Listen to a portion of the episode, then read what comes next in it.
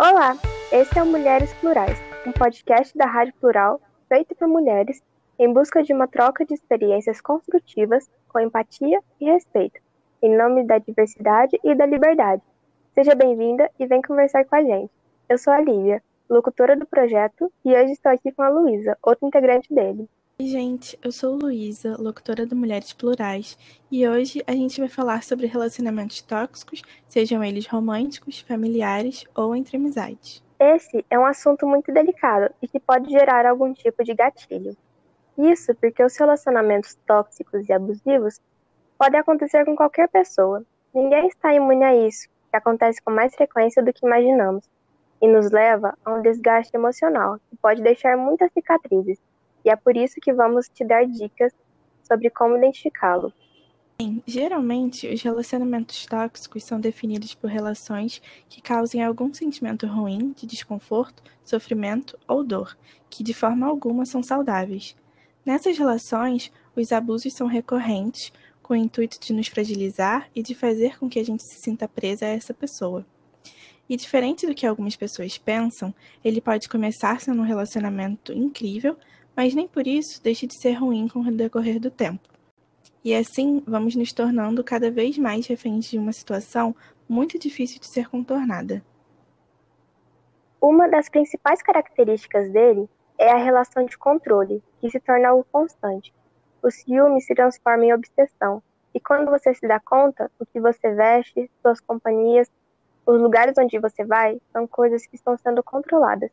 E quando não estão, a pessoa faz com que você se sinta culpada. Afinal, poxa, eu estou sempre tentando te dar o meu melhor e você não quer fazer essa coisinha por mim? E uma coisinha vai virando outra e outra, e quando você vai ver, está preso em uma rede de exigências a qual você se sente na obrigação de cumprir. Outro aspecto presente é o da dependência, que pode se manifestar de muitas formas diferentes, mas sempre representando o poder que aquela pessoa tem sobre a outra. Geralmente, acontece pela manipulação que vai aumentando com o decorrer do tempo, e por isso é tão difícil identificar um relacionamento tóxico, já que quase sempre não é algo que acontece de repente, ele é gradual e velado, fazendo com que a vítima não consiga se livrar, pelo menos não facilmente. Pode começar com um eu estou tão feliz de estarmos sempre juntos, e quando você vai ver, chegou no, entre aspas, você não seria nada sem mim. Você precisa de mim para ser alguma coisa. Acha que outra pessoa aguentaria tudo que eu aguento? E nisso, vamos nos contentando com um pouco, acreditando que não vamos encontrar ninguém melhor. E por isso eu tenho que aceitar as migalhas de afeto que recebo? E apesar dos constantes abusos, não deixa de existir o medo de sair de uma relação como essa.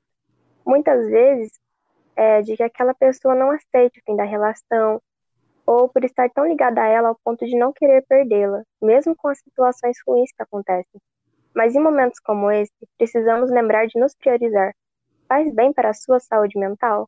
Vale mesmo a pena passar por mais momentos ruins do que bons, apenas para manter essa relação?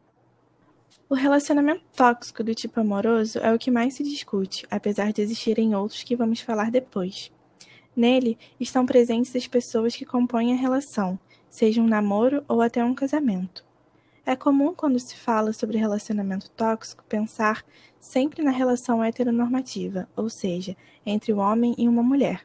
Mas isso é um engano, já que ele pode acontecer em qualquer tipo de relação que não seja saudável e pode evoluir para atos de violência de várias formas, seja psicológica, física, patrimonial, moral ou sexual. A sociedade tende sempre a romantizar os relacionamentos amorosos tóxicos, com aqueles famosos pensamentos. É só um ciúme bobo, coisa de homem. Ah, mas você dá motivos para ele sentir ciúme. Ou então, homem é assim mesmo. Até quando a violência vai ser sempre justificada e romantizada? Não é normal e não deve ser aceito. E é tão difícil conseguirmos perceber que de fato estamos num relacionamento assim. E além disso, o medo também de terminar e não ter amparo de ninguém e muito menos da justiça, é o que perpetua essas relações. Um dos relacionamentos tóxicos mais complicados de serem identificados e por isso tão difíceis de se livrar é o do tipo familiar. É muito complicado entender quando aquele é um simples relacionamento onde há altos e baixos com discussões e proibições, ou quando é tóxico, fazendo muito mal a quem está nele. Mas vale a pena ficar atento a detalhes, como a constante humilhação, ameaças disfarçadas, grande necessidade de gerar dependência.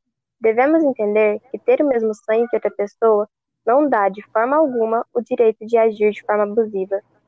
Outro exemplo de relacionamento tóxico é do tipo que ocorre em amizade. Essa relação vem disfarçada de algo amigável, mas pode ser muito abusiva, e assim como nos outros, tem suas características próprias e em graus específicos. Alguns sinais podem ser os de constante competição.